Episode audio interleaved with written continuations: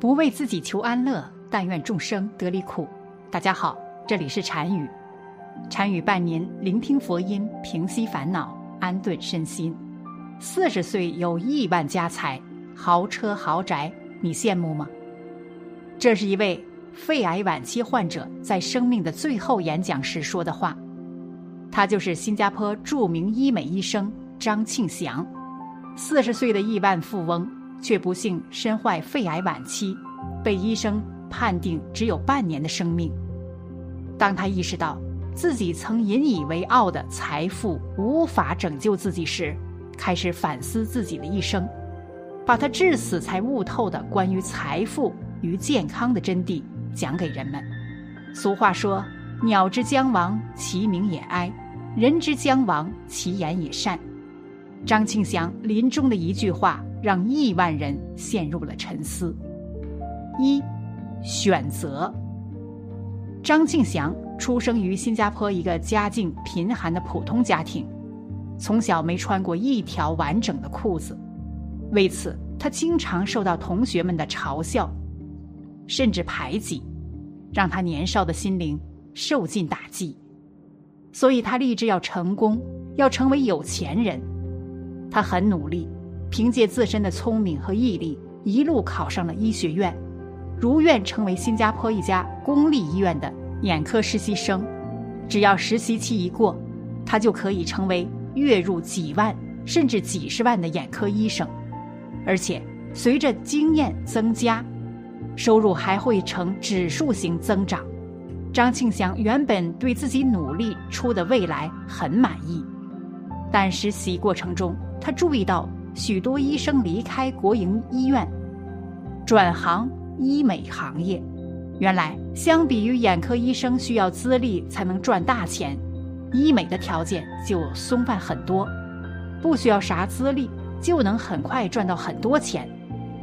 这让想赚大钱的张庆祥看到了新的机会，于是他毅然决然地放弃实习，决定投身医美行业。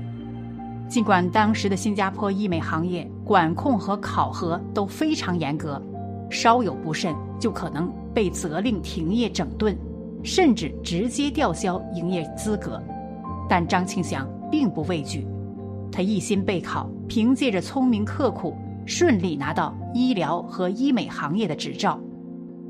但张庆祥能把医美行业做得风生水起吗？二，机遇。新加坡气候湿热，光照时间长，可人们不喜欢带遮阳伞，所以皮肤被晒得偏黑，出现缺水、皱纹、晒斑等问题。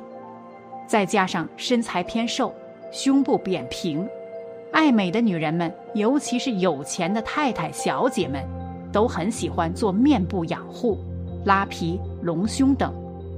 所以，新加坡医美市场非常巨大。张庆祥初入医美行业，为了快速成为有钱人，什么手术都做，从简单的去皱到需要严谨技能的假体植入等等。仗着医科出身，对人体结构和机能的熟识，只要患者有需要，他就敢做。这无疑为他迅速打开医美市场奠定了基础。刚开始，张庆祥没有钱聘请助手。所有的手术都需要他亲自去做，他把自己变成机器，一头扎进手术室，每天都会忙到很晚。那时候他经常凌晨一两点才能入睡，但看着迅速鼓起的腰包，他是快乐的，甚至是狂热的。随着时间的推移，张庆祥的业务迅速扩张，聘用的医美医生越来越多，名气也越来越大。来他这里做手术得排队预约了，从最初的一周，到后来的一个月、三个月，甚至半年，看着出出入入的患者，火热的预约报名，张庆祥没有感恩患者为他带来财富，反倒觉得来整形的女人都很自负。此时的患者在张庆祥眼里已经变成了行走的钞票。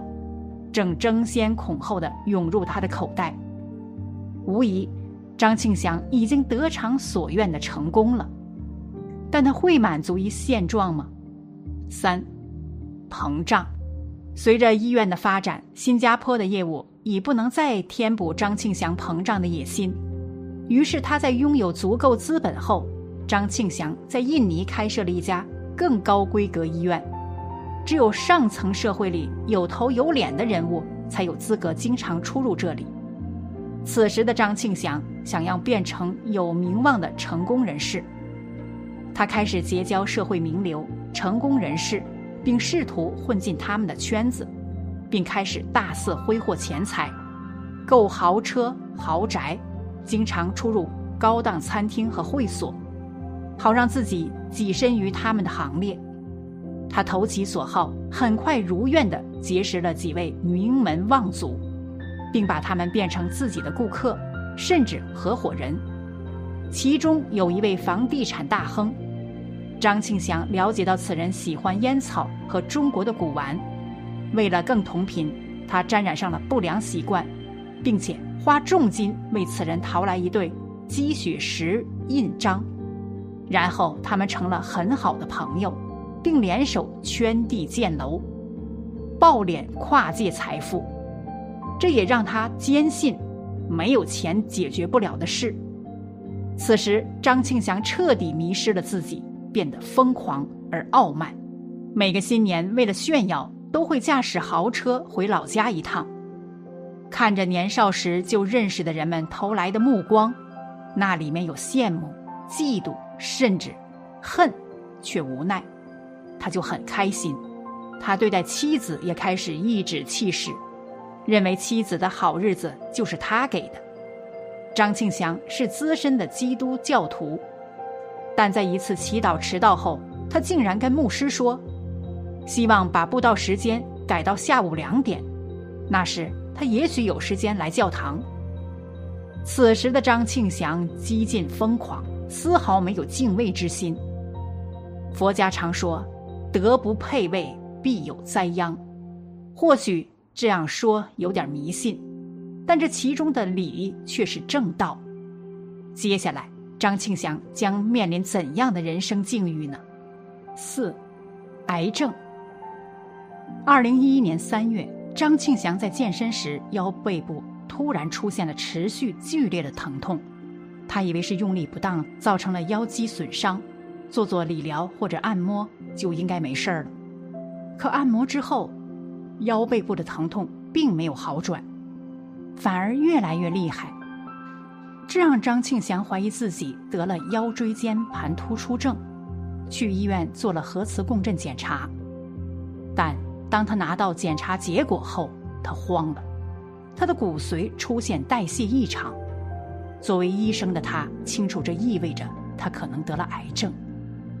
他再也没有心思工作和娱乐，去医院做了全面细致的检查。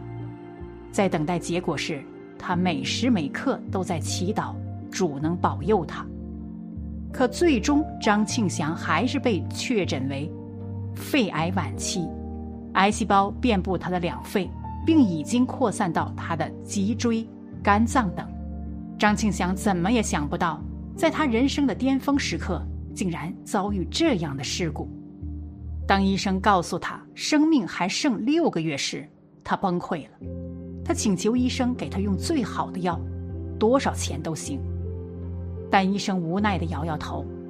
他突然意识到自己曾经引以为傲。无所不能的财富不管用了。他躺在病床上时，打量着四周，突然觉得这真是明晃晃的讽刺。前不久，他还将如他一样的患者视为钞票，此时他却成了躺在病床上等死的患者。更让他绝望的是，他此时很想得到陪伴和关怀，可他打电话给妻子、亲人、朋友。甚至志同道合的合作伙伴，大家态度都很冷淡，有的只是礼貌的安慰两句。此时他才发现自己竟然穷的除了钱一无所有。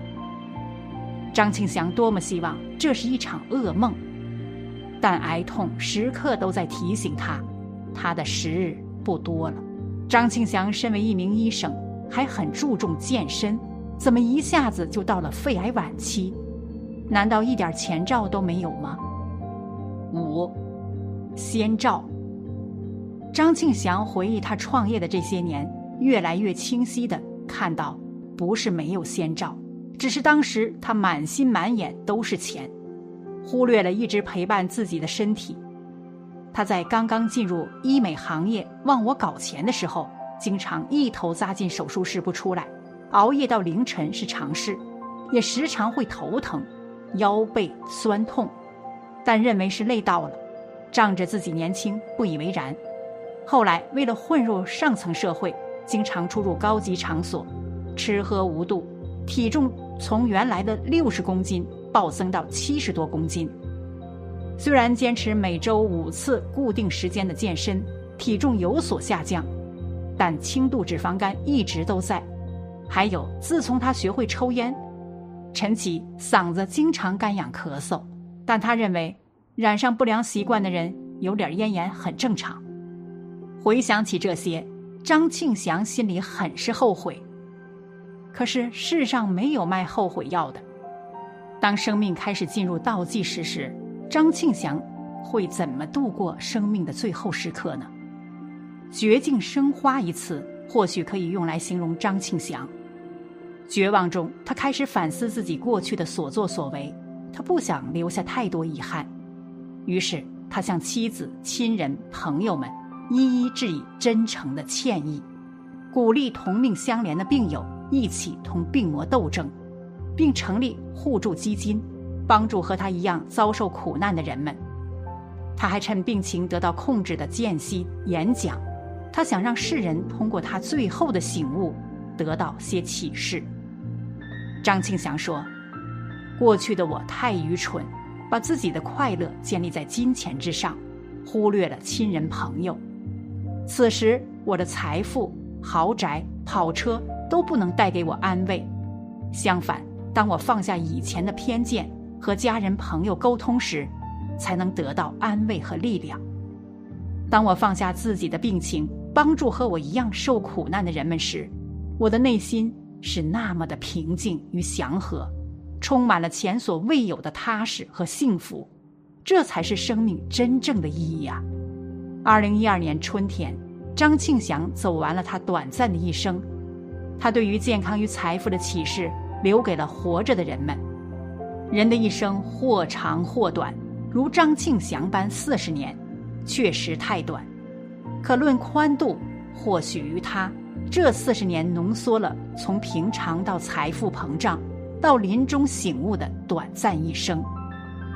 他在生命的最后，将人生活的价值，告诉所有知道了他的人，包括生前和死后认识他的人。也许知晓了活着的真正意义，这就是他这一世最有价值的所在吧。好了，本期的视频就为大家分享到这里，感谢您的观看。禅语陪您聆听佛音，平息烦恼，安顿身心。如果您也喜欢本期内容，请给我点个赞，还可以在右下角点击订阅或者分享给您的朋友。您的支持是我最大的动力。咱们下期再见。